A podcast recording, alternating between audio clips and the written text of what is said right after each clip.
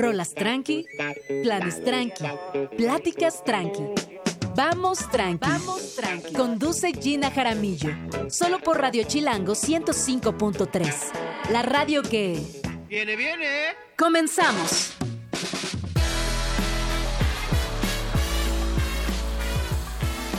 Muy buenos días, bienvenidos a Vamos Tranqui. Son las 11 de la mañana en punto. Hoy es viernes 23 de febrero del 2024 y estamos completamente en vivo desde la cabina de Radio Chilango, aquí en Parque Lira, en la Ciudad de México y en el 105.3 de su FM. Recordarles también que nos pueden seguir en YouTube, en Facebook, en chilango.com, en arroba Jaramillo, arroba Radio Chilango, les leemos, les escuchamos y también les complacemos porque es viernes. ¿Qué rola les gustaría escuchar? Están crudilles, que hicieron anoche, salieron. Está gruesa la contingencia, ¿eh? Hoy sí se siente la Ciudad de México así, ¡ah! ubican esta, esta característica de la Ciudad de México cuando tenemos días tan complejos, que es como gris, eh, casi moradilla, la, la, pues como el cielo, ¿no? Como que está muy apagado, está opacón, pero bueno, ya está la contingencia, todo lo que da. Muchos coches no circularon el día de hoy. Les recuerdo que hay que verificar muy bien si pueden circular o no, y todos tenemos que ser parte de pues de este programa que de alguna manera sirve mucho y también nos ayuda a que tengamos un mejor aire quienes habitamos en la Ciudad de México. ¿Y qué va a pasar el día de hoy en Vamos Tranqui? Pues bueno, eh, recordarán que hace unos días estuvo por aquí mi queridísimo Osvaldo Benavides, que nos vino a platicar acerca de Noche de Bodas, este proyecto, eh, formato película, en la cual lleva trabajando más de 12 años y que por fin verá la luz.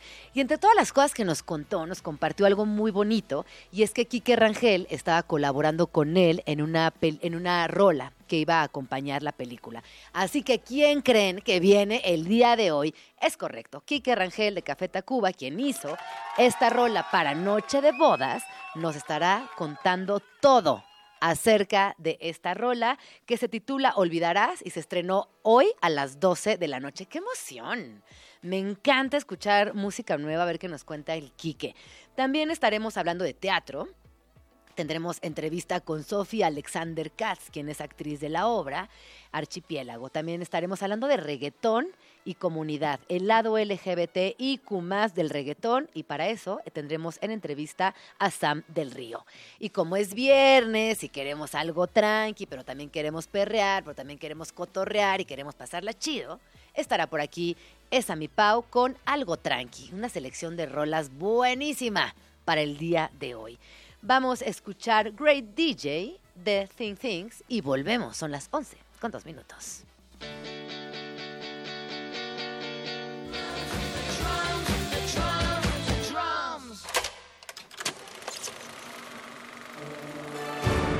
Agenda Cine.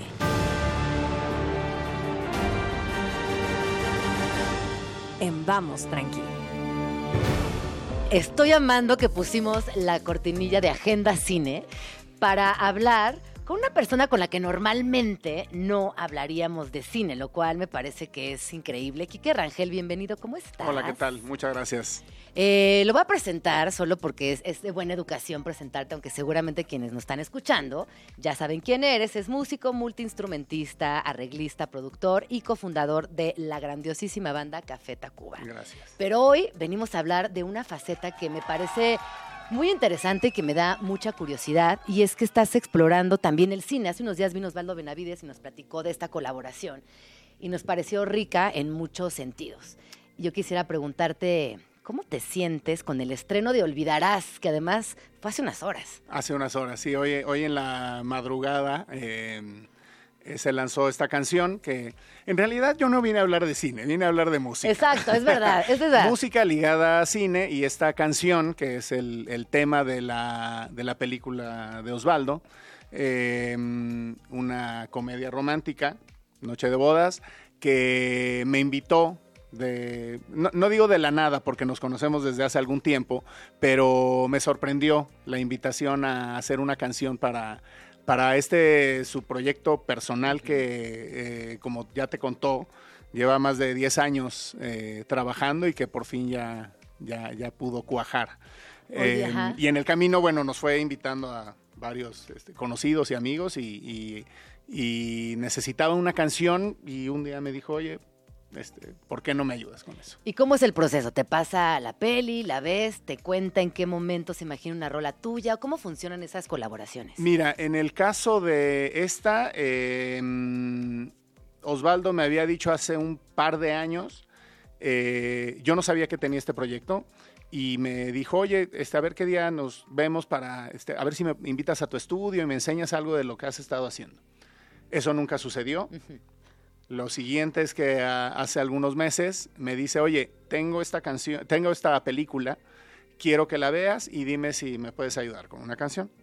Me invitó a su casa, me puso la película, me entretuvo, me, este, pareció divertida y dije, sí, tengo tiempo, sobre todo tengo tiempo y ¿qué necesitas?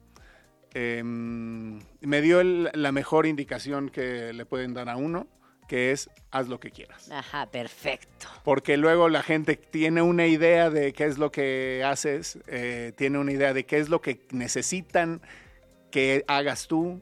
Eh, he estado en experiencias en donde que no han fructificado precisamente por eso, porque la gente no sabe lo que quiere, pero cree que cree que identifican lo que haces y lo que eres Em, por lo que has, por la idea que se preconcebida que, tienen, ¿no? En mi caso, el que soy un, parte de un grupo, eh, pero no sé qué, o sea, cada, quien se hace la idea de qué se supone que tendría que ser la música que hiciera yo, teniendo esa, ese antecedente. Y en el caso de Osvaldo me dijo, haz lo que, lo que creas que, que necesita esto. Em, él tenía claro que no tenía tan claro. Em, para dos escenas decía, este es el momento en el que me gustaría que, tuviera un tema, que no fuera una música de, este, ya compuesta, sino una canción. Y eso fue lo que trabajé. Em, fue algunos de los elementos que tomé, el tema de la de la, boda, o bueno, más bien el reencuentro de estos personajes, em, cómo el pasado los, los viene acompañando en, eh, a su noche de bodas, em, y el mar como telón de fondo, ¿no? que es eh, todo sucede en, en, una playa y en, en este hotel. Eh, y esos fueron algunos elementos que, que, tenía yo como referencia para hacer una, una canción este, y fue esto lo que salió.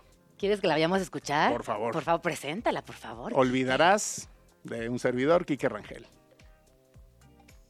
Suéltalo, panda.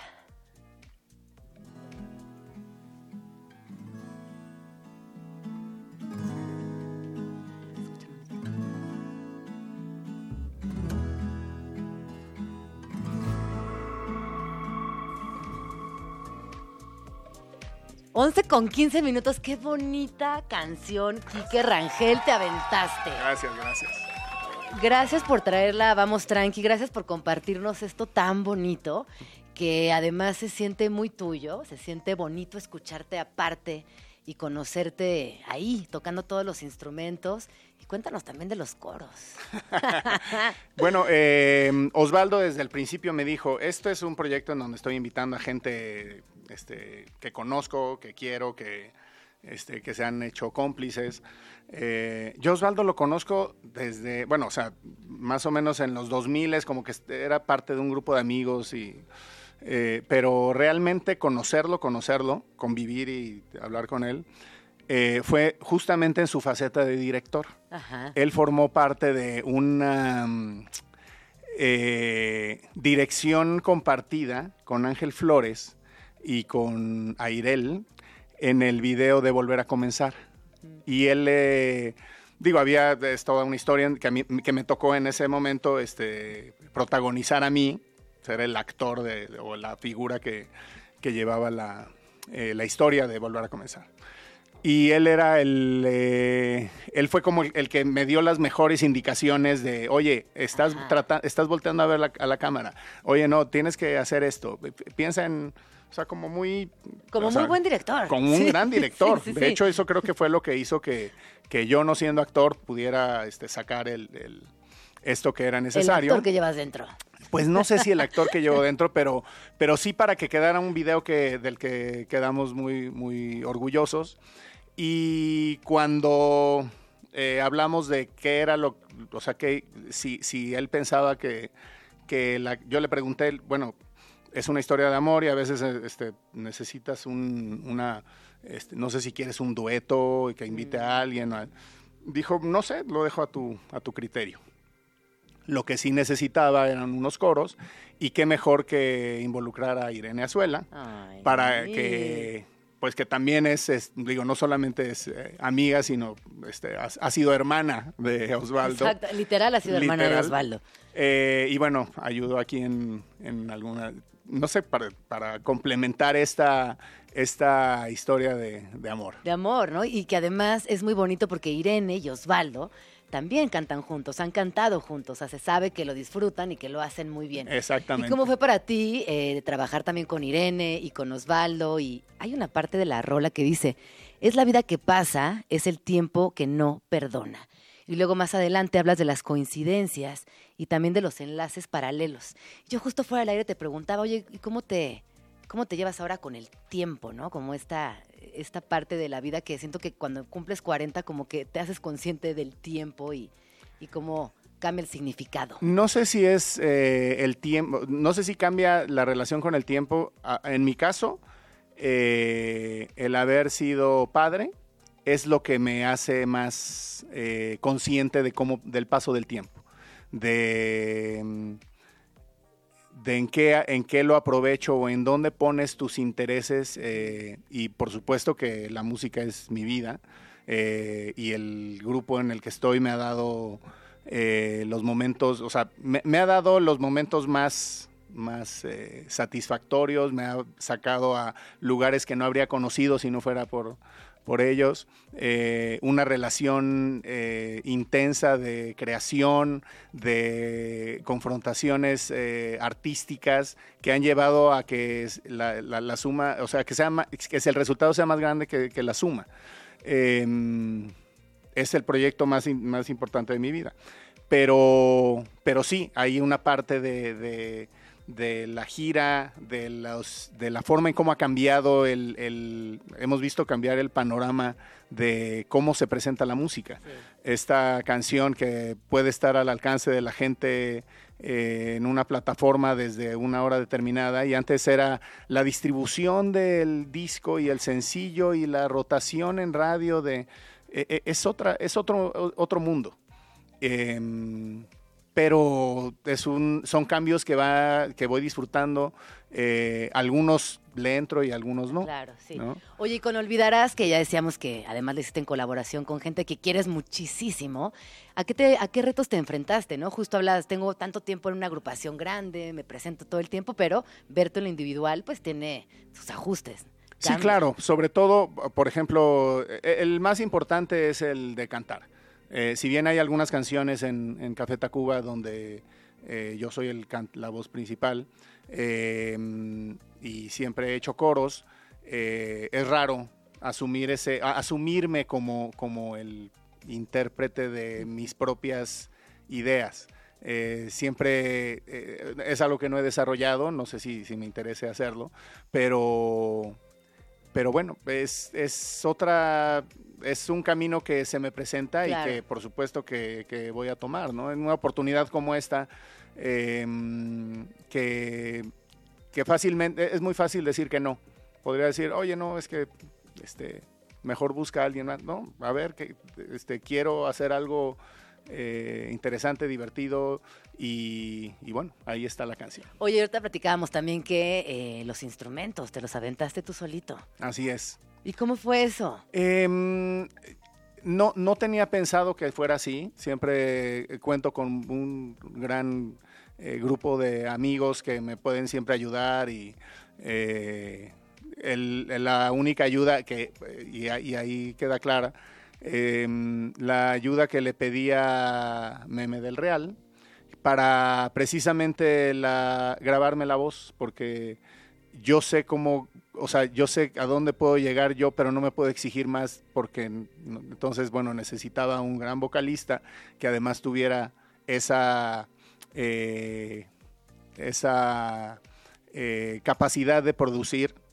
y además que tuviera la confianza. ¿No? Entonces, eh, Meme es el, el- la persona ideal para, para poder desarrollar esto. Oye, con los años, eh, volviendo al tiempo, ay, qué clavada estoy con el tiempo. No, pero pienso en estos procesos creativos y cuando decías que, que Osvaldo te decía, no, pues haz lo que quieras, ¿no? Como esa confianza que se tiene que depositar en el acto de la creación. Yo creo que sí. Porque obviamente dirigir es una cosa, dar instrucciones nos queda claro en la vida, seguimos ciertas instrucciones, ciertas reglas, pero justo en la creatividad, ese momento como muy mágico del ser humano, hay que, hay que dejar, ¿no? Hay, hay que confiar. Yo creo que, em, bueno, la, la- la idea de invitar a alguien es para que haga lo que sabe hacer eh, en, este, en los procesos creativos y esos diálogos y esas eh, em, interacciones son las que potencian lo mejor de, de- que puede aportar cada uno y puede y siempre tienes la posibilidad de decir eh, por aquí no pero Ajá. pero sí ¿no? Sí. no decir de, de antemano, yo lo que quiero es esto. Y ahí, ahí creo que te estás perdiendo una oportunidad de, Claro. de, de llamar a las personas que crees que tienen el talento para, para aportar a tu Y proyecto. ser flexibles, ¿no? También qué importante. Yo creo que a veces eh, nos clavamos con una cosa muy perfecta o algo que está en nuestra imaginación, en nuestra mente, y que llevarlo a la praxis a veces cambia. Y esa flexibilidad también eh, se vuelve en un acto creativo positivo.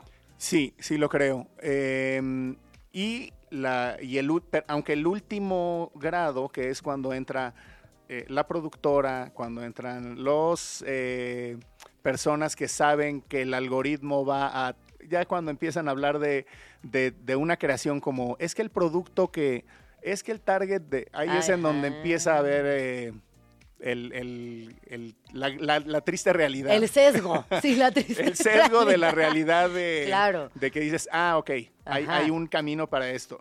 Afortunadamente para, para mí, o sea, y aparte, con Café Tacuba nosotros no hemos tenido eso, o sea, nuestras limitantes no han tenido que ver con la creatividad, nunca nos han dicho, en, en gran medida porque durante mucho tiempo no sabían qué hacer con nosotros. Claro. O sea, no de- decían, este, y el nuevo disco, ah, es esto, ah, y el sencillo, ¿cuál es? Este, ah, ok. Bueno, pues sí, ¿no? O sea, como que no, no tenían ni idea de. Y eso nos ayudó durante mucho tiempo. Y el tener ciertos aliados, este, eh, que más o menos tenían alguna idea de, de- de cómo presentar nuestra música, que se salía de- digo, ahora a la distancia es fácil decir que, que nos fue bien por la originalidad y por lo diferentes que éramos. Eso era un, era, era difícil. Era No, y fue ¿no? muy rompedor, ¿eh? O sea, yo creo que todas las personas que nos acordamos, la primera vez que escuchamos Café Tacuba fue, ah, no, esto sí es diferente, esto sí está muy chingón. O sea, es algo que creo que po- pocas personas no se acuerdan la primera vez que escucharon al café. Oye, vamos rápido al corte ¿eh? y regresamos porque tengo un par de preguntitas más. No se vayan, Venga. seguimos aquí con Quique Rangel, 11 con 24. Estás escuchando Vamos Tranqui con Gina Jaramillo en Radio Chilango. Seguimos completamente en vivo desde la cabina de Radio Chilango en el 105.3 de su FM. Y si nos acaban de sintonizar, estoy platicando con Quique Rangel aquí en la cabina. ¿Quinque? Quinque, de Quinque. ¿Te acuerdas del Quinque? De esas como. Estoy hablando con Quinque Rangel. Oye, Quique, pero estabas platicando como de la, otra parte de Quique, el lado B de Quique Rangel. Y yo quería platicar contigo antes de que te fueras de todo lo que estuviste haciendo durante la Semana del Arte, que también estuvo muy interesante y que te vimos desde otro lugar. Exactamente. Eh, desde hace un par de años eh, tengo un proyecto que se llama Dos Contrabajos junto con un amigo y colega, Mike Sandoval. Eh, a raíz de una invitación de Abraham Cruz Villegas, artista de la Galería Curimansuto, que hizo, pues terminando la pandemia, un montaje ahí, una, instalación. Eh, me invitó a hacer algo de música. Yo pensé que iba a ir a alguna una suerte de activación que hizo con a veces jaraneros, a veces eh, gente que, que desarrolla cuestiones coreográficas. Me invitó a hacer algo que suponía yo que iba a ser un, algo de música, este, no sé, más. En ese momento había estado haciendo algunas colaboraciones con, con otros artistas, específicamente con Daniel Guzmán, que tenían más que ver con, con la electrónica. Al ver la instalación de Abraham, me di cuenta de que esto era más orgánico, que era un material como la madera y como lo acústico era lo que, lo que lo más apropiado para desarrollar y junto con Mike hicimos este proyecto que, que es música improvisada, música y sonidos improvisados basados en, en, los contrabajos. Él y yo, de, alguna manera, tenemos un, no sé si llamarle taller o laboratorio, en donde nos juntábamos cada tanto para, para intercambiar ideas y este, métodos de acercamiento a nuestro instrumento pero nunca habíamos hecho un proyecto juntos que tuviera que ver con la música y, y con el arte contemporáneo. Y con el arte contemporáneo fue algo que, que nos motivó a hacer una serie de colaboraciones con otros, con otros medios, ¿no? Eh, no hacer precisamente conciertos de música, sino interacciones, llamémosle. Sí, sí, sí. Eh, es así como también nos invita Luis Felipe Ortega a una, a una de sus exposiciones. Eh, también Chula de Clown hizo un, un cortometraje de ficción en donde también hicimos música de esto, una parte compuesta, una parte improvisada sobre, sobre esta. Y, bueno, y en la Semana del Arte, en, la, en el marco de una exposición de Guillermo Santamarina, eh, y junto con la librería La Murciélaga, en donde Guillermo hizo una instalación de, con los libros eh, que, que, tienen ahí, eh, Mike y yo dos contrabajos, hicimos eh, unas sesiones de música y, sonidos improvisados que se ligaron a, una, a un recorrido que hizo Guillermo desde su galería y, a lo largo de las galerías de, la colonia San Miguel Chapultepec.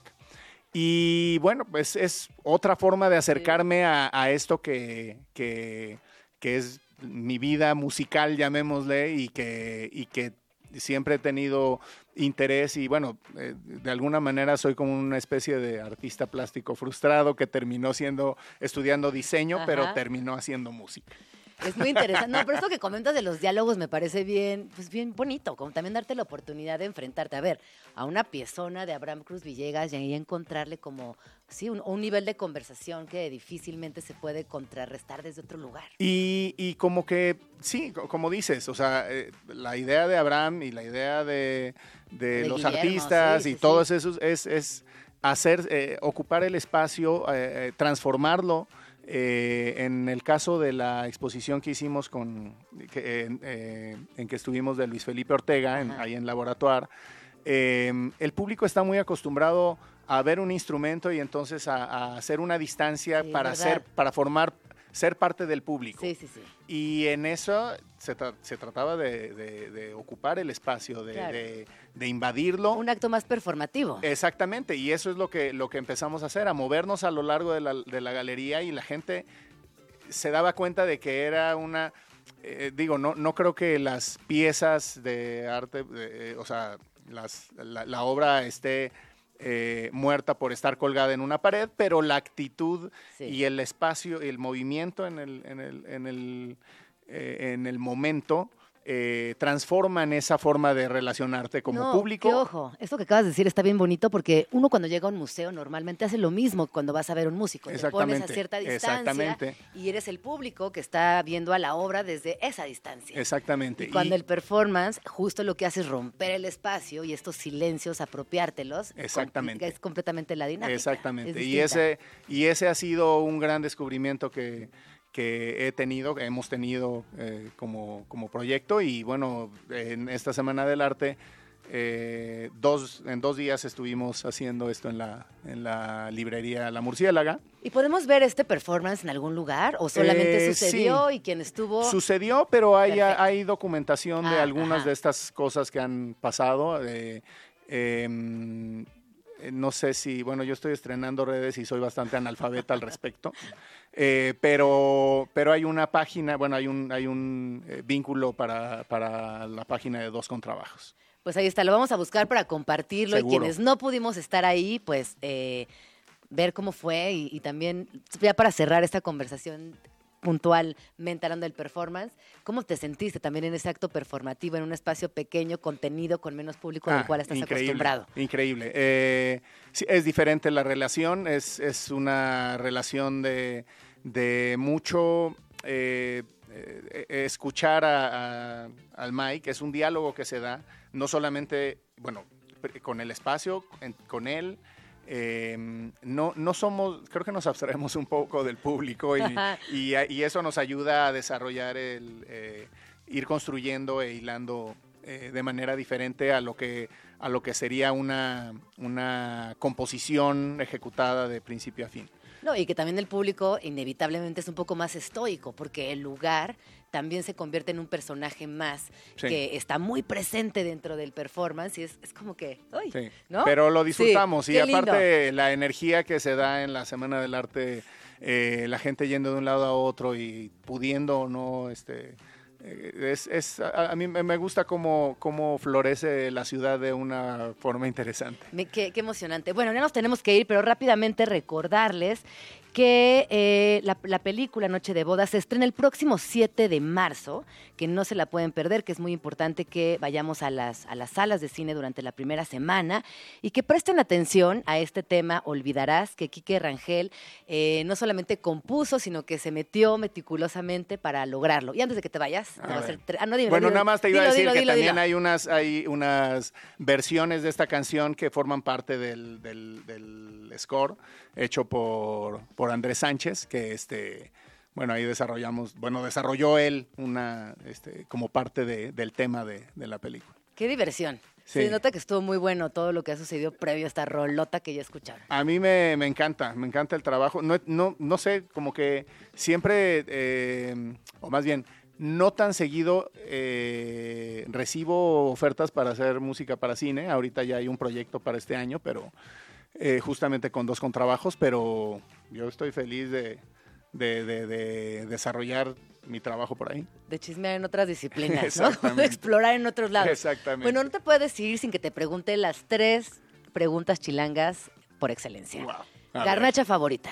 Garnacha favorita. eh, tengo que decir el lugar y el, De preferencia, órale, con No, recomendación no, no, y todo. No, em, unos tlacoyos que había enfrente de un súper cuando vivía en La Condesa. ¿A ta- ¿Tlacoyito azul? ¿De frijol de haba o de requesón? Eh, de requesón. de requesón. Siempre. ¿Con siempre. nopalitos? Eh, a veces. Fíjate que Leonora Milán hace unos días también respondió que Tlacoyo, así que muy bien el Tlacoyo, puntos para el Tlacoyo. Si fueras una estación de metro, ¿cuál serías y por qué? Chan, chan. Creo que Metro Hidalgo. No sé si es porque estoy perdiendo un poco el pelo, pero no, me parece que es la que, una que, que tiene cerca muchas cosas. Para mí era una, un referente de venir desde Naucalpan, subirme al metro, transbordar y Metro Hidalgo era el lugar para llegar a muchos lugares. Qué lindo. A ver, si fueras, dos más, si fueras un edificio de la ciudad, ¿qué edificio serías? Uf. Em, ese está muy Piensa, difícil. es- ese es Ese difícil, muy ese es difícil. ¿Pero ¿Cuál Em, serías? No sé, me, me- me gusta el ¿O monumento? ¿Edificio o monumento? edificio monumento. Ay, eh, me, me gusta mucho la, la unidad este, Miguel Alemán. O sea, como que hay algo de... Ahí está, ah, esa serías. eh, sería así como, como una... Un, un- ganas de atisbar a la modernidad, pero no lograrlo. Me gusta, ¿no? Y bien colectiva, o sea, me gusta, me gusta esa respuesta. Y por último, rola que para ti representa a la Ciudad de México. Eh, creo que es un lugar muy común decir que chilanga banda, pero óyeme, es que con el maestro López. Ah, es que deberíamos no escuchar se esa puede, rola, caray. fíjense. Sí, no, Sí, se, no puede. se puede no irnos directo a este lugar de nuestra mente y de nuestro corazón. Sí. Muchísimas gracias, Kiki. Ya me están Gracias. diciendo que nos alargamos, pero es que con No, este no, no, invitadazo, encantado, encantado. Muchísimas gracias por venir a Vamos Tranqui. Nos encantó conocerte desde otro lugar. Regresa pronto y, pongamos rolas, ¿no? Muchas- sí, claro. Órale, me venga, late, me late. Venga. Eh, nos vamos escuchando Chilanga Banda y tus redes sociales, tus nuevas redes sociales, A por ver, favor. es que se llama, bueno, en Instagram es Estudio Q, pero a, a los lados tiene un guion bajo. Ok. Em, y eso es todo lo que Bueno, sé. pues ahí está. Ahorita las buscamos y se las compartimos. Muchas gracias. Vámonos con esta rolota, por favor. Ya chale chango chilango, que chafa te chutas, no checa andar de tacoche y chale con la charola, tan choncho como una chinche, macha y se les retacha. Escríbenos en Twitter o Twitter o X o X o como le quieras llamar. Arroba Jim Jaramillo y arroba chilango.com. Uso el hashtag Vamos Tranqui. Vamos tranqui, seguimos ahí. Me eché unos gritotes, ¿verdad? Discúlpenme, por favor. Seguimos aquí en Vamos tranqui. Es viernes. Qué delicia que es viernes. Esta semana ha estado, ha estado pesadita. Ha habido mucho tráfico, tan es así que hoy estamos en plena contingencia. Y esa vocecita que acaban de escuchar es de mi queridísima Sofía Alexander Katz, que nos viene a platicar acerca de Archipiélago, una obra de teatro que estrenó apenas antier, el día 21 de febrero, y que estará hasta el día 25 de abril en el Foro Shakespeare, y que es una obra que es una importante reflexión que nos convoca también a hablar de los vínculos, que a veces es como, ay, como que siento que no damos el valor suficiente a los vínculos y de alguna manera es lo que nos sostiene en la vida. ¿Cómo estás? Sin duda, bien, gracias, Gina. Oigan, yo tengo que decir que justo le, le comentaba a tu colaborador muy amable, muy guapetón A y Tato, todo. a Tatito. Tato, Tato, muy guapetón. Eso. Este, Tato. Y bueno, todo el mundo en cabina ahí. muy- Sí, también ¿no? La señora Sí. Dafne, muy, muy, muy guapa gente acá. Este, lo que pasa es que esas cosas no se dicen porque pues es radio, ¿no? Exacto. Pero qué Pero- bonito pero reconocerlas y nombrarlas. Mis ojos están enfrente de gente pues re guapa. Ay, muy Entonces, inteligente y muy buena, ¿no? Les amamos, pero sí. Sí, siempre que, que les inviten aquí, pues sí vengan a ver gente guapa. Oigan, pero este, bueno, y, y Gina, ¿no? Este, pero pues eh, Gina ya, o sea, ya se ve más, se ve más por allá afuera y así. Pero no sabía que Chilango Radio existía. Ah, es Entonces, que es muy nueva. Qué bárbaro. Es Felicidades. O sea, Muchas so- gracias. seré fan, seré fan. Sí. Bueno, eh, sí, archipiélago. Entonces, archipiélago es un conjunto, o sea, ya desde el nombre, ¿no? Es un conjunto, de, islas. Claro. Y muchas veces eso es lo que pasa en las familias, en tus círculos, en tus entornos más cercanos, pero también con las amistades, ¿eh? Sí, sí, sí.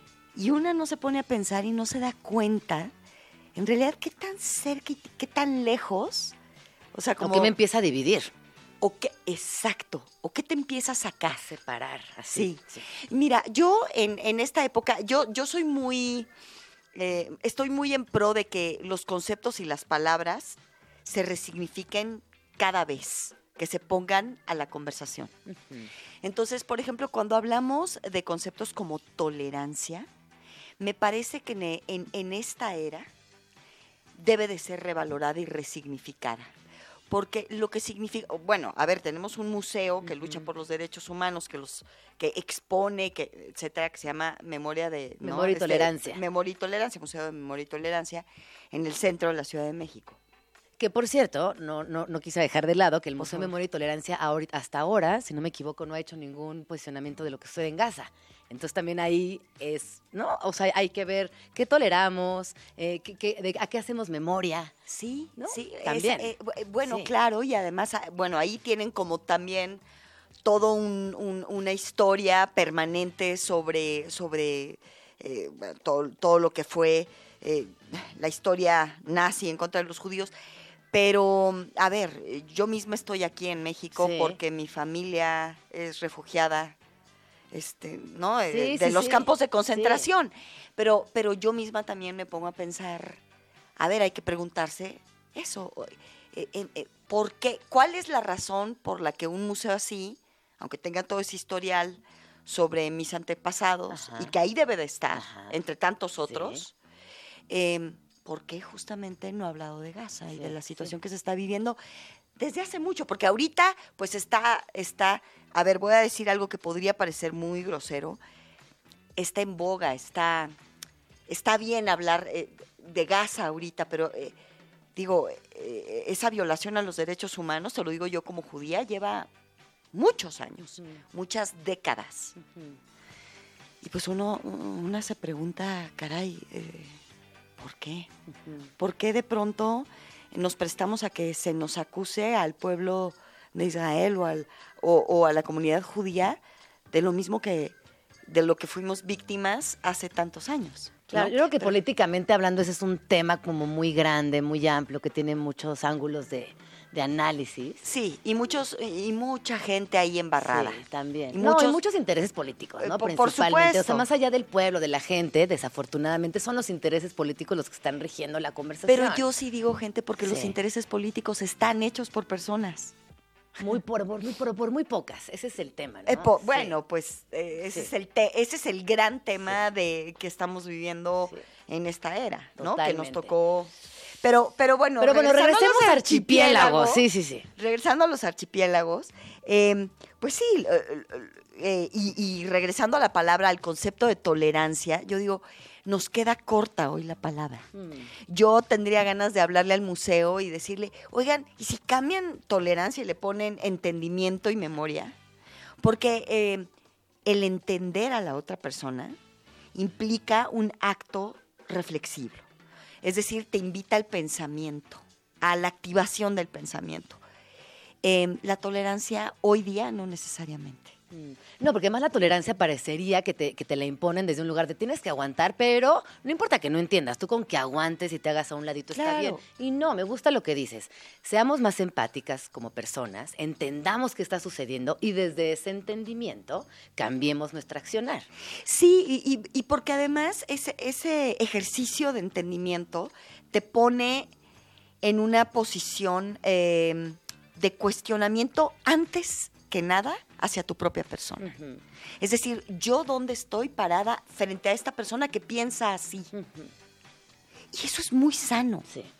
Hay que reci- Mira, yo estoy, y, y- y no porque me dedique a ser actriz, que, que siempre, eh, es decir, la, la labor de, de una, de, un actu- de un ser actuante es, eh, es justamente entender y justificar otros mundos, otras maneras de entender el mundo. Y, bonito, y- sí, y sí, sí. encarnarlas. Claro. Y encarnarlas, ¿no? Vivirlas. Sí. Entonces, eh, siempre eh, estoy muy en pro, justo por mi ejercicio profesional, de resignificarse como persona. Y justo lo que pasa en los archipiélagos, en estas islas, en este encuentro de cuatro, son cuatro hermanas muy distintas entre sí. Eh, una de ellas periodista, eh, como, como tú, querida Gina, y em, en donde, vaya, eh, tienen cuatro historias muy distintas de entender y de haber vivido su pasado. Mm. Y entonces se reúnen en este clásico navideño. Ajá. Qué Ajá. vulnera, o sea, a ver, las épocas de fin de año son vulnerables para todo el mundo. Sí, sí, sí, sí. Cuesta trabajo, cuesta trabajo sobrevivir cada Navidad. Cuesta trabajo Sí. para mucha gente sobrevivir cada Navidad y esos encuentros. Entonces, eh, eh, bueno, toda la situación de esta obra es justo es el reencuentro de estas cuatro hermanas en una cena navideña. Ajá. Em, y bueno, eh, Pero yo, por ejemplo, justo estoy- sí. resignificar, resignificar lo que cada uno entendió de su pasado. No, que justamente ayer platicábamos de la infancia, que es este momento de la vida donde la mayoría de las cosas son borrosas y tú las vas asumiendo y medio armando por fotos que ves, por algo que te cuentan, por algo que te acuerdas, pero cada versión de cada integrante de la familia es distinta. Y luego aquí estoy leyendo que también, eh, bueno, es escrita por Sandra Burgos. Sí. Y que hay un tema con una huella de abandono y también con consolidar las propias familias. ¿Cómo manejan estas hermanas esa huella de abandono? ¿O en qué consiste? Bueno, eh, es muy claro. La madre, imagínate, son cuatro hermanas donde la madre está ausente. La madre, y esta es la palabra, desapareció. Hubo un asunto ahí con el padre que, que, pues las hermanas no lo tienen muy claro. Entonces cada uno, al no tener claros los datos, Sí. cada quien, se- eso se presta a que cada una pueda armar su propia versión de la historia. Claro. Entonces la madre desaparece, nunca más sabemos dónde está.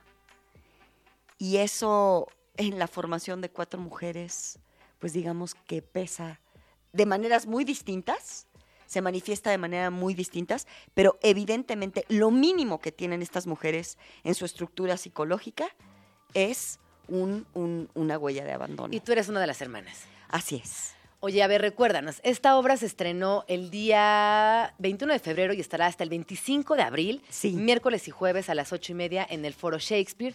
¿Tú dirías que es una obra de teatro para toda la familia o la recomiendas a partir de cierta edad? Yo creo que a partir de los 14. Perfecto. a partir de los 14 años creo que, que es una obra que, que puede ver toda la familia y que debería de ver toda la familia.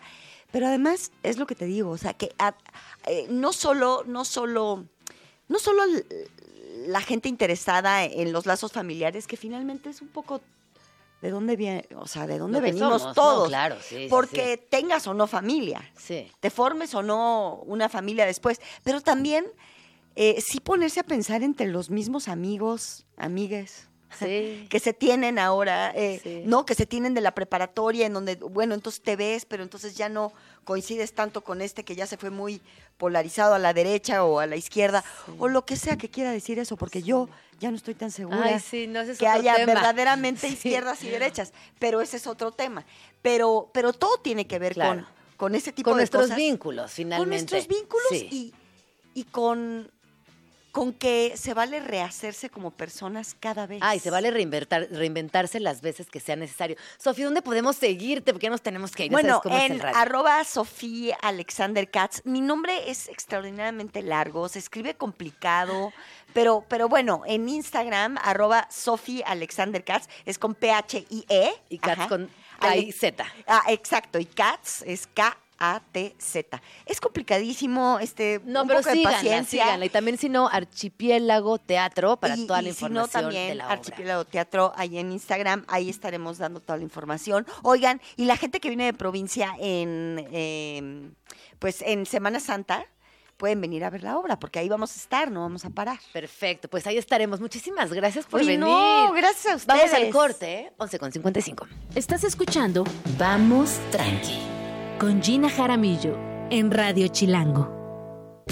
Oigan, es que no, no saben lo que nos pasó ahorita. Nos dimos cuenta que había un mensaje importantísimo que no podíamos dejar de lado. Así que, por favor, Sofi, cuéntanos, cuéntanos qué va a pasar este fin de semana. Ok, ok, es que tenemos las últimas tres funciones de Mercan que se está presentando en la gruta del Centro Cultural Helénico. Esto es el viernes a las 8, eh, sábados a las 6 y domingos a las 6. Vengan a ver Mercan, es una obra que no sé qué es, o sea, yo creo que no es una obra y la estrenamos en el Cervantino y pues solo tuvimos una corta temporada que se acaba este domingo, así que vengan y hay boletos de súper O sea, descuento. tú estás en dos obras eh, ahorita. En este Sí, instante caray. de tu vida estás En haciendo este dos instante obras. de mi vida Qué estoy locura. dividida en dos Qué personajes. diversión también. No, cañón, cañón, pero sí me ¿Cómo lo logras? Eh, no tengo idea. Sí. No me bueno, pero cuestiono. entonces Mercan es una puesta en escena. ¿Cuántos actores en escena? Más Ok, o menos estoy qué? con Fernando eh, Bonilla y con eh, este Cristian Magaloni y todo se trata sobre la historia del el arte y, y la objetivización de la mujer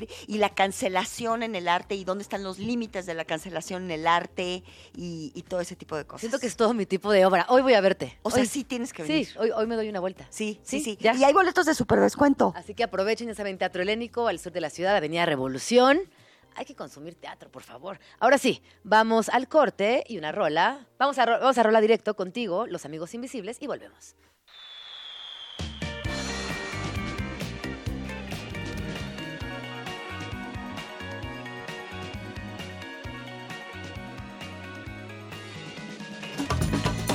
Agenda Chilango. En Vamos Tranqui, siempre hay plan. Este domingo 25 de febrero se llevará a cabo la primera carrera de las artes en el Centro Nacional de las Artes. Una experiencia única que combina deporte y arte. La carrera de 6 kilómetros incluirá actuaciones de danza y música inspiradas en el evento. Además, los y las participantes recibirán un kit de corredor con medalla y entrada al cine. Anímate y corre con mucha arte en los hermosos pastos de la CENART. Para más información, visita carreradelasartes.com.mx. Agenda Chilango. Cine Tonalá trae a sus pantallas Eterno Resplandor de una mente sin recuerdos. Una película que cuenta la historia de una pareja separada que mediante un proceso de borrado de memoria se han borrado el uno al otro y luego vuelven a conocerse. El reparto de este clásico incluye a Jim Carrey, Kate Winslet, Kristen Dunst, Mark Ruffalo y Elijah Wood. Podrás disfrutarla en el Cine Tonalá el 25 y el 29 de febrero con un costo de entrada de 100 pesos. Agenda Chilango. Burlesque Workshop está dedicado a la época más romántica del año. Si sientes que te falta desarrollar o soltar tu sensualidad, esta es una gran oportunidad, ya que este taller está exclusivamente dedicado a elevar la temperatura de una manera elegante y delicada. No te lo pierdas este 24 de febrero en Avenida Chapultepec 522, en la Roma Norte. Presentado por Agenda Chilango. Los mejores planes de la ciudad en un solo lugar. Para más información, visita chilango.com diagonal agenda.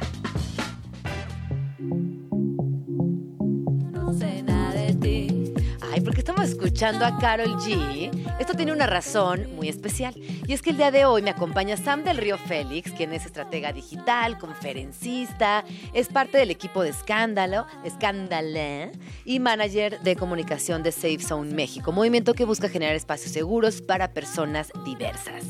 Bienvenido, Sam. ¿Cómo Gracias.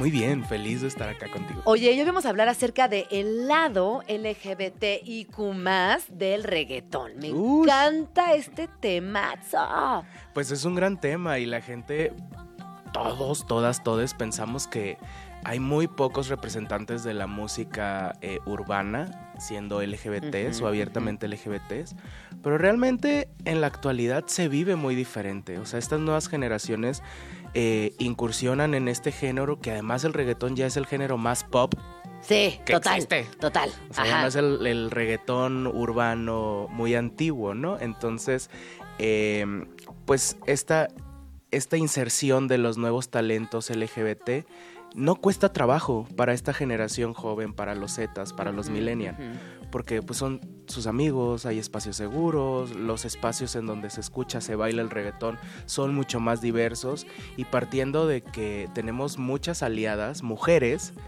que por el buscar el respeto de su cuerpo y de no ser cosificadas desde lo sexual, desde el, desde el cuerpo, eh, pues se hicieron muchos aliados LGBT. Sí. Sí, bueno, yo la semana pasada tuve oportunidad de ver a esta chiquilla que acaba de hacer una colaboración con Carol G. John. John Sí. John- no, John, ni- John Mickle. John. John Sí, John. Ajá, exacto. La acabo de ver. Y la verdad es que me, me encantó todo lo que acabas de decir porque lo vi eh, materializado en, una, en un show. Una chica que además es abiertamente de la comunidad y que comparte constantemente lo que sucede, sus vínculos sexoafectivos, cómo se siente cuando le rompen el corazón. Ella es súper talentosa. Y yo, claro, como una señora que soy, me doy cuenta cómo las nuevas generaciones ni siquiera se lo cuestionan. Ni siquiera.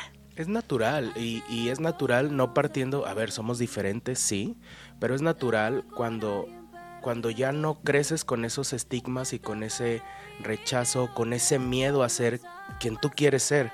Y por eso las generaciones no es que esté de moda, es que simplemente están fluyendo sin todos estos preceptos y prejuicios que antes nos impedían. Mm. Yo soy de esa generación, de que, y es que quiero jotear, pero no puedo. Ajá. O- O sí, pero no cuando estén mis tías. o Mis tías no saben. Y es muy cansado, o sea, eh, eh, yo me cansé mucho de estar fingiendo que era, ah, voy el masculino. Y soy masculino, pero también soy bien, ya sabes, soy bien chueca.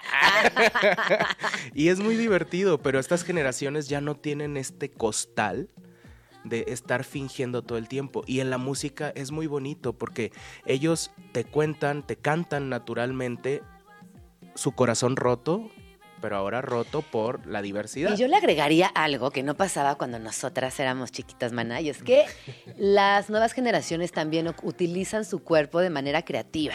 Se Uh. expresan a través del look, que si el pelo, que si la trenza, que si el collar, que si no sé qué. Y eso también les provee mucha libertad de la cual nosotras no- ni nos enteramos que podía ser. Así es, o sea, es justo en donde eh, estos, esta deconstrucción que nosotros le llamamos viene justo en el empoderamiento de las cuerpas, como nosotras le decimos, ¿no? O sea, las cuerpas disidentes, pero al mismo tiempo eh, los cuerpos o las cuerpas diversas de las mujeres.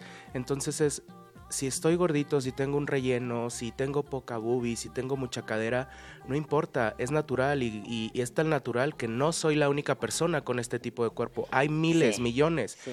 Entonces, el de construir también este parámetro de belleza eurocentrista, de, de modelos que, eh, ay sí, eso no es lo natural. De unos 70, 42 kilos, este, cinturitas de niñas de 11 años, eso ya pasó, Ajá. quedó en el pasado. Exacto. Oye, pero hoy el tema que traes está muy puntualmente aterrizado en el reggaetón. Cuéntanos qué has descubierto en esta faceta que hoy sabemos que, bueno, el reggaetón, tú lo has dicho, ¿no? Es no sé si es el nuevo pop, pero por lo menos sí es un, un género que se escucha mucho, que gusta mucho, que se baila mucho y que ha construido comunidades muy grandes en América Latina y también en el mundo. Pero ¿quiénes están ahí representando a la diversidad? Hay mucho talento actualmente. Está Villano Antillano, que es una mujer trans, que hizo un- la primera colaboración Ah, con, un, con una persona que tuviera como el, el top one, que en Con ese Visa. momento era Visa, Sí, Visa sí, Rap. Es todavía uno de los que están en el top 10 siempre. Entonces, Villano es, es una, una mujer trans puertorriqueña y que llena festivales, llena auditorios y es justo esta disidencia, pero te habla de lo natural, Sí. o sea, no finge, no cuenta cuentos eh, con, con historias inconclusas, eh, dice las cosas como son. Eh, Nati Peluso, que es, no, no forma parte de la diversidad, pero es una gran aliada Sí, sí, sí. y le ha dado mucha ventana también a artistas emergentes, así como Bizarrap. También Argentina, la Nati Peluso. La Nati Peluso, ajá, Argentina. Y, y, de hecho hay una nueva colaboración que es justo la que nos dio el intro Carol G. Carol G hace esta, esta colaboración con Joe Miko porque pues es eso, es hermana, yo no soy lesbiana o no sabemos, Ajá. porque acuérdense que no podemos sacar del closet a nadie. O también la, la sexualidad no es siempre lineal, puede ser fluida y no pasa nada.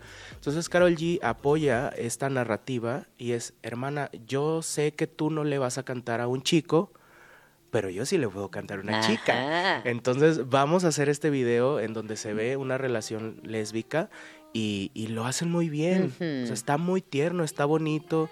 Y como tú dices, ¿el reggaetón es el nuevo pop? Sí, porque está convergiendo con muchos géneros musicales y eso es parte de lo que hace a un género algo pop. O sea, acuérdate que el pop es que el mainstream, que muchas personas estén hablando, tocando, cantando lo mismo. La cultura pop. La cultura tal pop cual. es eso.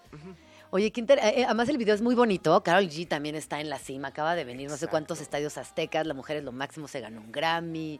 Hipernatural. Eh, ay, no la amamos. La acabo de ver también en unos poquitos capítulos de Sofía. ¿Sofía se llama la serie? Eh, no, No, Sofía. Vergara, Griselda. Ajá, ya, mi señora confundiendo todo. Ajá, pero no la he terminado de ver. Ahí voy, ahí voy. Uy. uy. Y, y también, ahora también actriz nuestra Carol G. Sí, y, y justo pues e- es esto, ¿no? Ah, eh, Lo que tiene el reggaetón es que nace en extractos sociales o culturales eh, naturalmente vulnerados, con muchas violencias, eh, con muchas carencias. Entonces el reggaetón siempre ha apoyado de alguna u otra manera las disidencias sociales, no sexuales, las disidencias sociales. La discriminación, la injusticia, grandes exponentes como René de Calle 13, Residente, que escribe letras con un trasfondo social, político, económico muy fuerte. Y, y el reggaetón más que bailar o nasty o decir, porque lo dicen las señoras, yo era esa señora, ay no, el reggaetón. qué Hasta que aprendí a música". bailar. Ajá. Hasta que le agarré la onda. Pero justo entendí el porqué de esas letras. Y hay mucho dolor, hay mucha discriminación en torno a muchas canciones.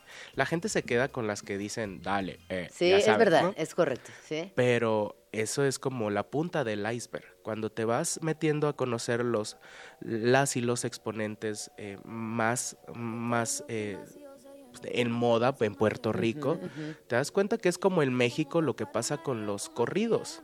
¿Te fijas cómo dije corrido y no la otra palabra? Sí, sí, sí, O sea, el corrido es, es algo muy similar al reggaetón. Son narrativas de gente humilde o de calle o de pueblos y se expresan a través de eso. Sí, y lo mismo sí. sucede en Puerto Rico con el reggaetón. No, y también eh, yo me atrevería a pensar que cuando las cosas eh, emergen desde los márgenes, siempre son vistas con cierto recelo. ¿Por qué? Porque el clasismo, ¿por qué? Porque la academia, ¿por qué? Porque las escuelas de música institucionales y porque ciertos cánones nos exigen llegar a ciertas características. Y cuando algo viene del margen, la mayoría de las veces es todo lo opuesto, es muchísimo más real, construye narrativas sociales de casos verídicos y eso a veces incomoda, o muchas veces incomoda.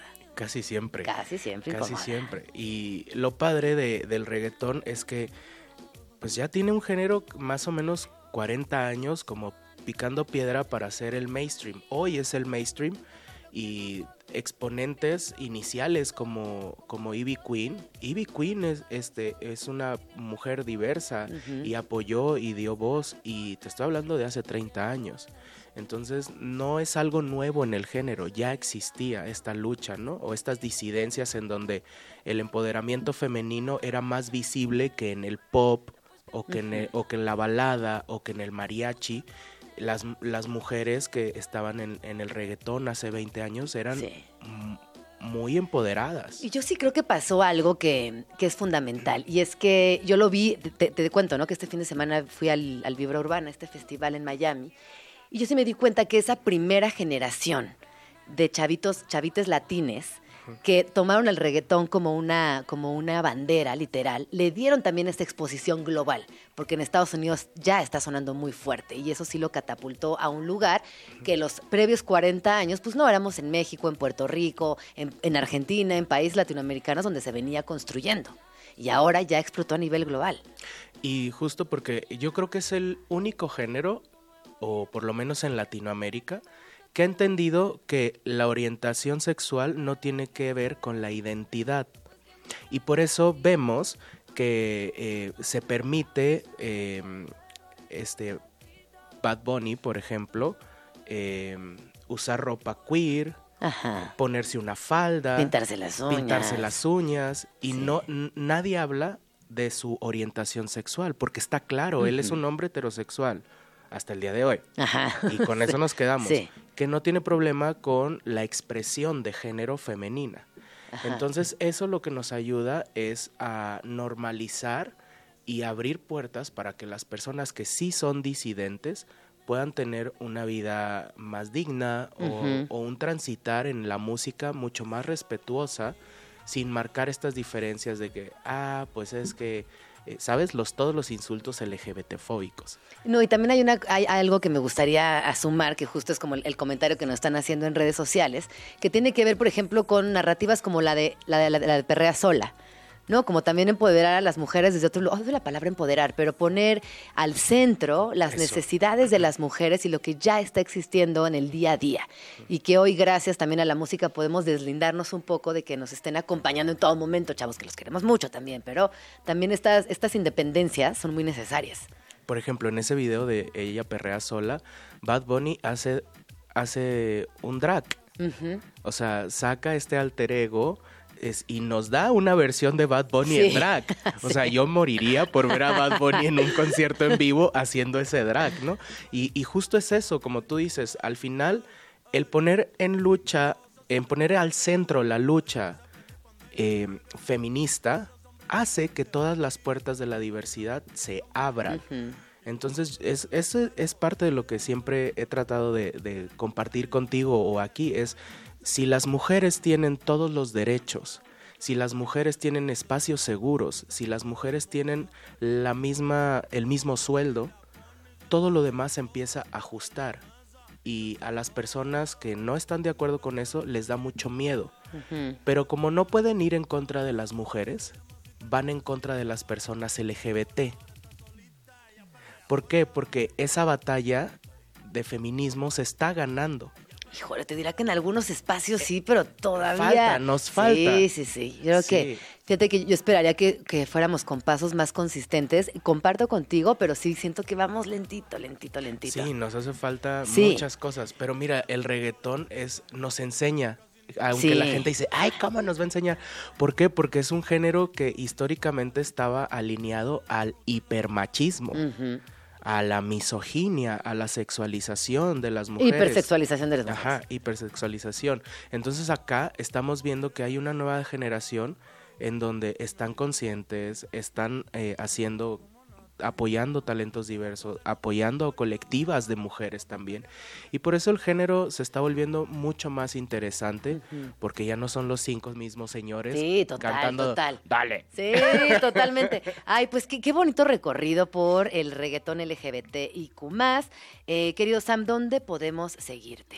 A mí me pueden seguir en todas mis redes sociales como Sam del Río Félix Y pues ya saben, ahí estoy echando mucho escándalo. Ay, perfecta. Pues nos vamos con esta rola de Nati Peluso, es atea. Y regresamos para estar con esa mi Pau en esta sección tan bonita llamada Algo Tranqui. No se vayan.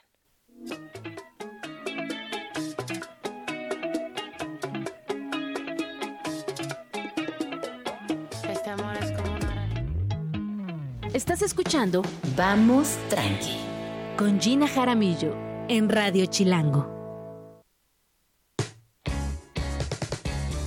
Son las 12 con 27 minutos y ya saben, llegó su sección favorita, su bonita parte del viernes, donde hablamos de música. Está por aquí mi queridísima Paulina García, mejor conocida como Esa Mi Pau. Y nos va a platicar acerca de lo que encontró en estos días que tristemente nos dejamos de ver, Pau. Te extraño. Así que. Te extraño Te más. extraño mucho. Cuéntanos qué traes para hashtag algo tranqui.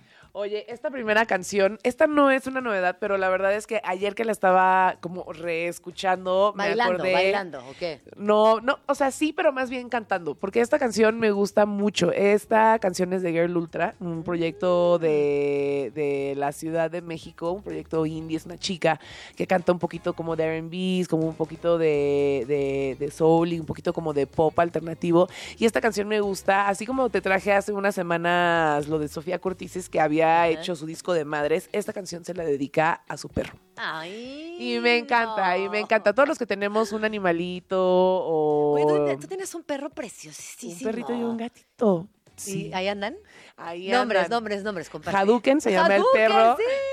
Te lo juro que lo iba a decir, pero pensé, no, ya, estás pachequeando, no se llama Hadouken. Claro que sí se llama Hadouken, por supuesto que se llama Hadouken y es justo por eso, porque le gritas en el parque Hadouken. Hadouken. Justo. Hermosísimo y ese Hadouken. Es padrísimo. ¿Cuántos años tiene ya? 12 años. Ay, 12 Hadouken años. es ya mayor. Está, ya está grandecito desde que ya le empiezas la- ya le pesa la cadera. ¿Te acuerdas de mi ya cumbia? sabes. Sí. Ahí anda también. La labrador. Sí, mi No, labrador. Por supuesto que Mi labrador sota de cuarenta y tantos kilos. Y, no- y nosotros de. 40 y tantos. Está bien, está bien. kilos por año. Y justo esta canción me gusta mucho porque habla de ese como amorcito que le tienes al perro, que Mm. es una cosa como muy inocente, que puede que pase lo que sea. Se te puede caer el mundo, puedes no tener nada, pero el perro tiene que salir. Me explico, o sea, si no te importa, si sí te importa, si no te importa que ahí tu casa esté ahí sucia, ¿no? Pero siempre si estés triste, estés no, no sé qué. y No estés lo- en la casa, incluso hay que regresar de donde estés para sacarlas Exacto, si de nada que te quedas a dormir con, la- Nada, el chique, nada. nada. Hay que regresar a sacar al perro, ¿no? Y esta canción me gusta mucho porque justo de una manera como muy inocente y muy dulce, ella escribe este tema que dice, solo tú me sacas de casa, ¿sabes? Aunque ella puede estar muy triste o lo que sea, es este amorcito que dice, güey, pues solo tú me sacas de casa y está increíble. Se la dedicamos a Hadouken y a, A cumbia, con mucho amor. ¿Cómo se llama la rola? Este, Ogi. Ogi. Vamos a Ogi, escuchar llama su Ogi. perrito. Girl Ultra. Besitos a la nan. Me gusta, ¿eh? Me gusta esta Sí, canción. ¿no? Es muy tierna. Es muy tierna. Me gusta mucho siempre que como que los artistas le hacen canciones a sus animales porque, porque viene siempre la letra de un amor muy inocente que solo te puede provocar un animal. ¿Sabes? Es muy diferente a alguien que una, una mujer o, o- o un hombre que le escriben canciones a, a sus hijas, por Ajá. ejemplo, porque sí, siempre vienen las letras como muy protectoras, siempre de mucho amor, ¿no? Como con muchas ganas como de proteger, de cuidar y estas como promesas de siempre. Pero los perritos y los animalitos y los lomitos en general te despiertan esta cosita así de, justo ayer estaba viendo una ternura muy fuerte. Sí. O sea, como que te los ves y te dan como un rush de endorfinas, ¿no? Ayer estaba viendo a Hadouken, estaba así, sentadito en el... Y creo que por eso la puse también. Estaba sentadito en el sillón viéndome así de, güey, ya te vas a ir, ya Y sabes. tú no. Bueno, sí. Y yo así como que tuve que regresar a abrazarlo y me acuerdo que lo abracé y le dije, Hadouken, es que no quiero a nada más en la vida más que a ti, ya sabes. A mí me pasa con Tigre. O sea, yo tengo a Tigre, a Cumbia y a. Nuni. Pero, ay, es muy doloroso lo que voy a decir, pero es que Tigre sí es mi debilidad, la neta. Sí. Eh, y de repente viene y se me acuesta en las piernas. y Tigre yo. es el guardián de los Ajá, quesos. Tigre es el guardián de los quesos. Y a veces tengo ganas de, tengo hambre, quiero ir al baño, tengo algo que hacer Y y no me paro, no me muevo, solo No porque Tigre mueves. está ahí en mis piernas. Yo sí, y, y justo eso pasa luego mucho con los gatitos, ¿no? O sea, como con mis amigos tenemos una cosa de que cuando yo voy a su casa y sus gatos se te ponen Sí. encima, te dicen que te eligen. Ajá. Entonces, si tú quieres un vaso de agua y está el gato encima de ti, mi amigo te dice, no, no, no, no, no, no. te muevas porque te eligió, Exacto. ¿no? Y yo, por ejemplo, también tengo un gatito que yo lo quiero mucho y es así. ¿Cómo se llama? Kumo. ¿Cómo? Y él es mucho más afectivo un poquito que mi perro, ¿no? Siempre como que, siempre como que se me acurruca y así. Y lo quiero mucho, pero, Pero no cuando es veo- cuando veo a Hadouken es así como que me explota el Sí, corazón. el, el hijo favorito. Sí lo es. O sea, Sí los lo amo, es, pero eh, sí. ese carnalito tiene mi corazón. Y pues a todos, a todos que tengan o hayan tenido un animalito, ¿no? Eh, no importa si es un perrito o no, pues sabrán como ese amor que te dan los animales, que ves sus ojitos y es como si te hablaran. Totalmente. ¿No? Entonces, Ay, bueno, ¿qué más traes, la esa mi Pau? ¿con cuál La esa mi Pau, ¿qué más traes? Porque traigo varias, chicas. Mustang, esto es Mustang. Ah, este es Mustang, del nuevo disco de los Kings of Leon. No sabía que tenía un nuevo disco. Pues ahí viene el nuevo disco de los Kings of Leon. Igual estuvieron, eh, igual estuvieron desaparecidos como Sí, un ¿no? ratillo, como en silencio. Tuvieron muchos, muchísimos años este, muy prolíficos, ¿no? Eh, de mucha gira y eso luego pues también hay que entender hasta como... Y ellos que son familia, todos son Ah. familia. Hasta los, los cinco son familia. Ah. Los que no son hermanos son primos. Qué padre. Ya o sea, ¿sabes? Padre, o sea, pero también... pero que, que a mí me, lo que decíamos ahorita fuera del aire, me encantan estas familias donde hay tanta creatividad y tanto talento. Decíamos un poco ahorita, ¿no? Eh, 100%. las Venegas, Julieta, Sí. Ivonne, Giovanna, que todas son súper talentosas. Ay, qué chido, ¿no? Como que Sí, sí, qué familias tan talentosas. Y como sea, o sea, pero por ejemplo, como sea Las Venegas, pues cada quien tiene su cosa, ¿no? Ivonne Ah, es bueno, fotógrafa, sí, sí, sí, sí. Julieta es música y. Giovanna le da como al arte, Al ¿no? arte, Es curadora del arte. Pero por ejemplo, imagínate los Kings of Leon que te digo, los que no son hermanos son primos. O sea, yo no sé si estos cuates viajan con un terapeuta al lado. Exacto.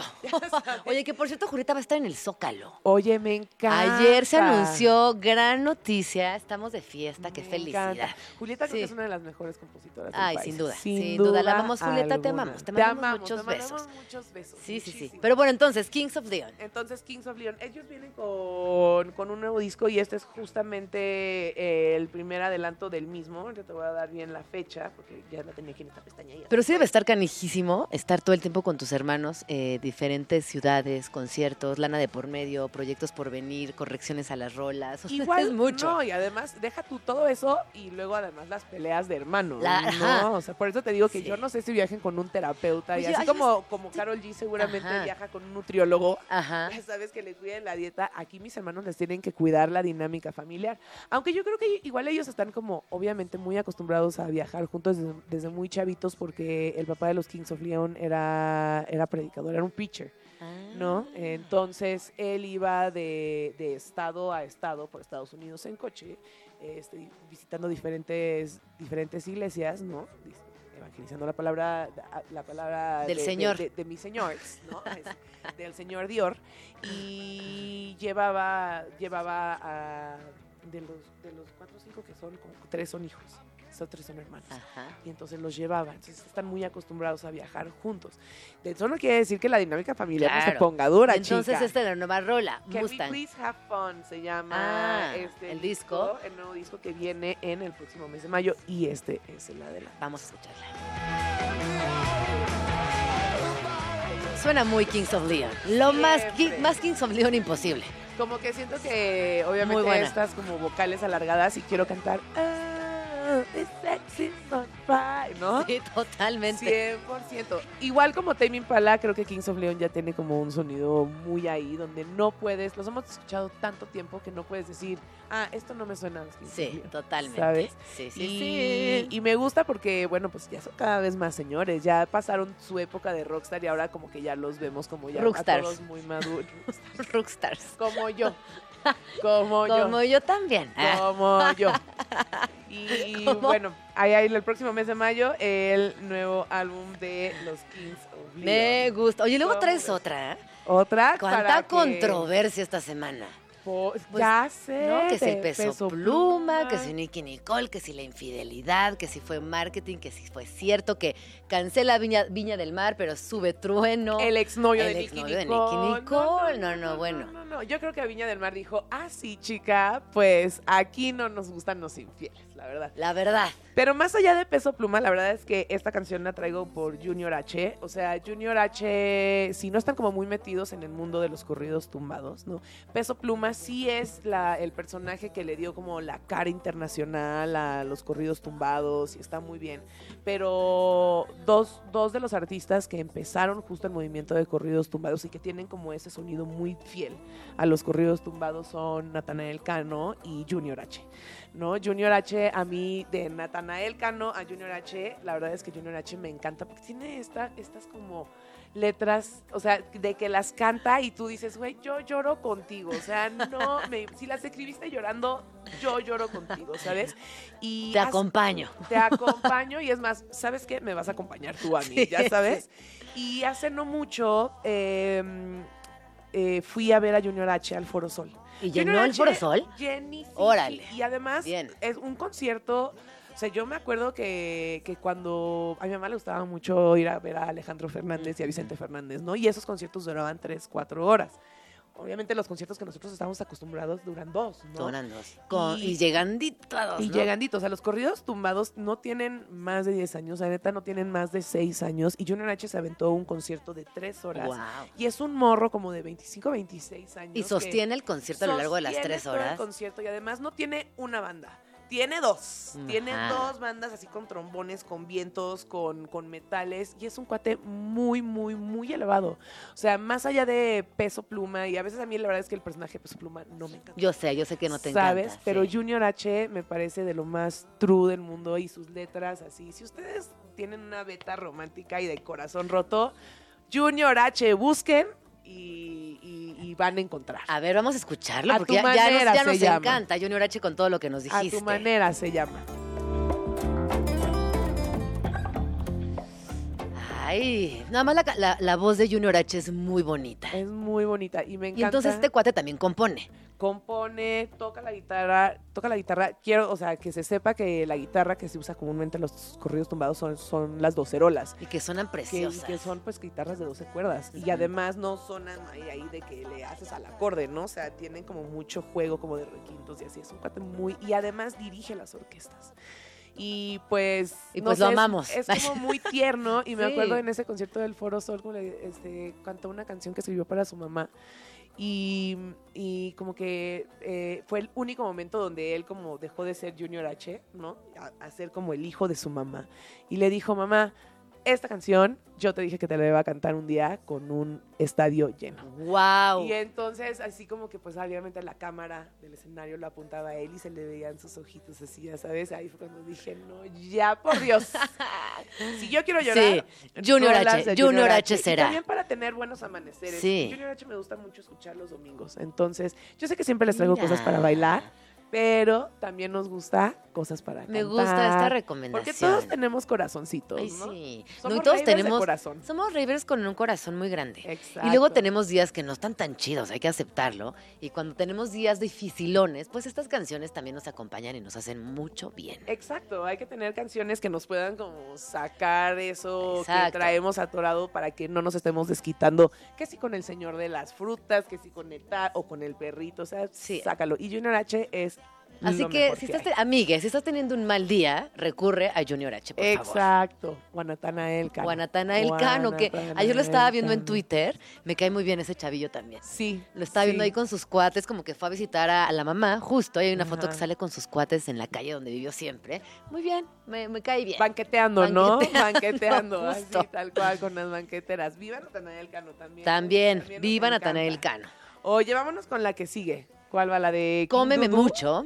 Cómeme mucho. De DJ Maxicat. Ah, ya, esto me encanta, porque esta la traje porque yo sé que aquí mi hermana tiene una beta muy, muy, muy electrónica. Y este año el sello de Matías Aguayo, que se llama Cómeme, cumple 15 años. A finales ¿Qué? del año pasado Matías Ajá. hizo una, una, una fiesta donde cumplía el 50 años y ahora este año Cómeme, que es su disquera, lleva, este cumple 15 años y para los que no conozcan Cómeme, es un sello de música electrónica, pero es música electrónica como, no voy a decir de avanzada, es, es como música como de club, es, es un género que se llama club latino. El club, el club latino eh, es un género de música electrónica que puede tener como cuatro cuartos, como el house, como el techno, ya sabes, los, los bajos, la, el ritmo, pero tiene como muchos jugueteos a la hora de, de la producción o de las percusiones. Y eso es muy alivianado, o sea, es como... Es muy diver. Es muy, muy, muy divertido. Si nunca han ido como una fiesta de terminal, por ejemplo, busquen Terminal Club Antisocial y van a encontrar este tipo de música. Y no, o sea, sí es muy recia, sí es muy dura, pero tiene como estos burbujeos. Y justo Cómeme es una de las primeras disqueras a través de donde Matías Aguayo empezó a, a experimentar y a darle espacio a estos artistas. Entonces, toda, o sea, este no es el mes en el que cumple 15 años, pero todo este año, una vez al mes, él va a estar sacando sencillos eh, para festejar los 15 años de Cómeme.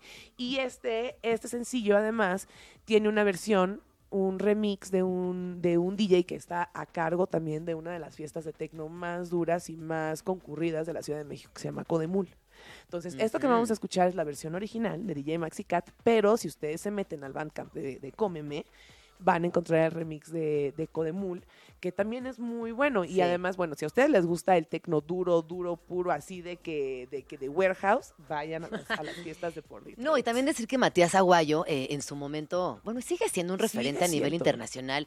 Yo no sé si vive en México, pero muchos años vivió en Berlín. Vive en Veracruz, en Coatepec. Ah, míralo. En Pero muchos años vivió en Europa y también abrió y conectó mucho de lo que hoy es la escena de música electrónica en México hacia otros lugares. Claro, o sea, él fue el que puso en el mapa a Rebolledo, por, Por, ejemplo, que es su gran, gran amigo, además. Además, ¿no? O Sí. sea, y es un DJ como muy, muy, muy talentoso. Y Matías, Matías Aguayo vale muchísimo la pena porque él siempre, como él sabe como que la música electrónica puede llegar a ser como eh, tediosa hasta cierto punto. Y justo es un cuate que a través de su producción y de exploraciones como del baile y de la voz, siempre está buscando cómo llevarla un poco más allá. Sí. ¿sabes? Y creo que lo logra no solo en sus canciones, pero a través de, de- de- de este trabajo de investigación que hacen Cómeme y encuentra a estos personajes.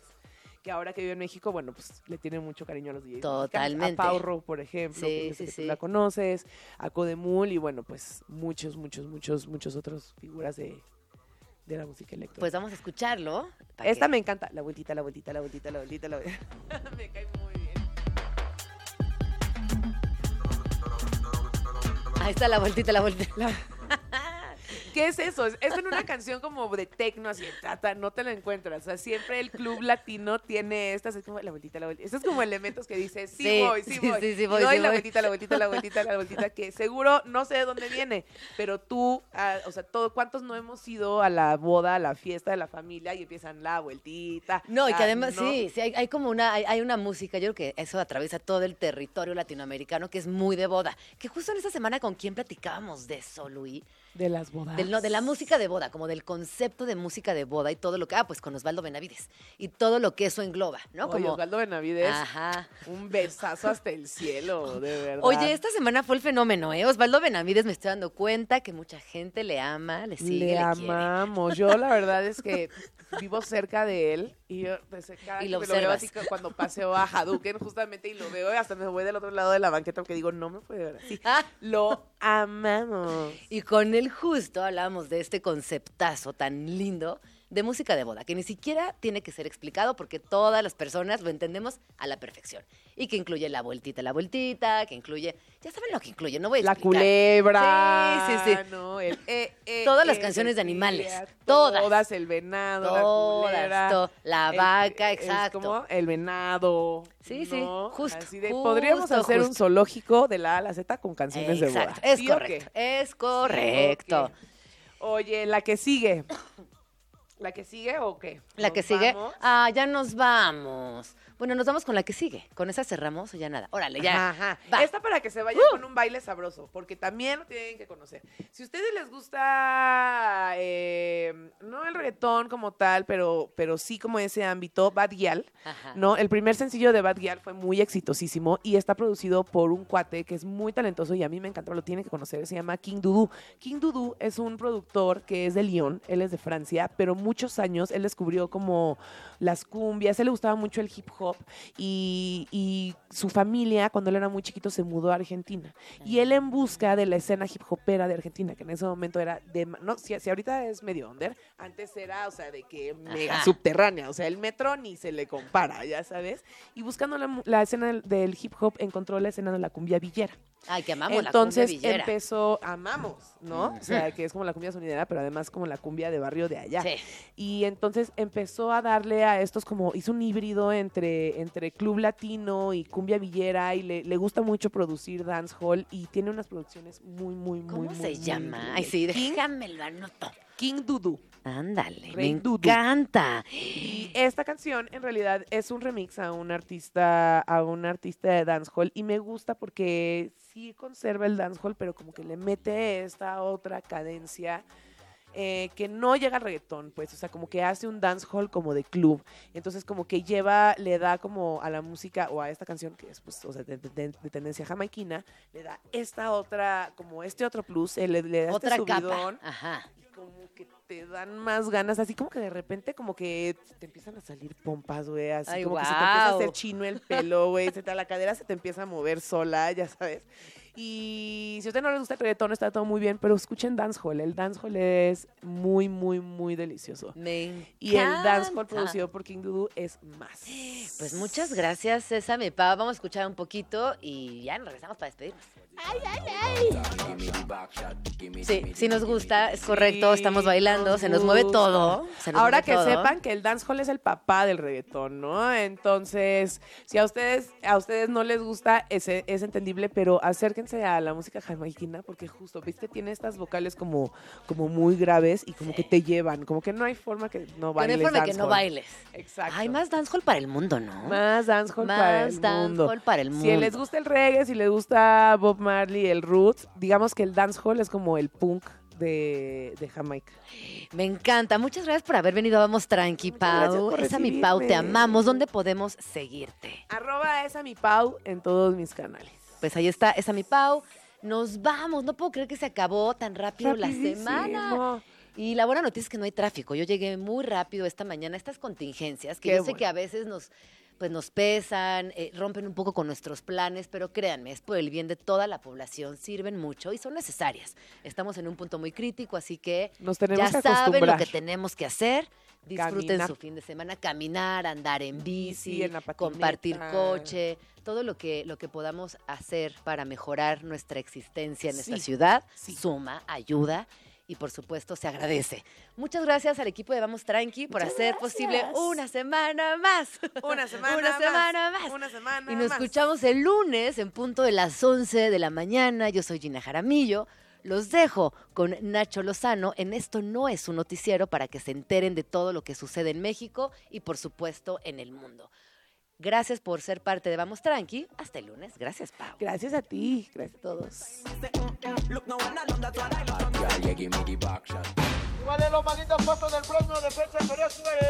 Esto fue Vamos Tranqui con Gina Jaramillo. Escúchanos de lunes a viernes de 11 de la mañana a 1 de la tarde, solo por Radio Chilango 105.3. La radio que... Viene, viene. Radio Chilango. Radio Chilango 105.3 FM. La radio que... Viene.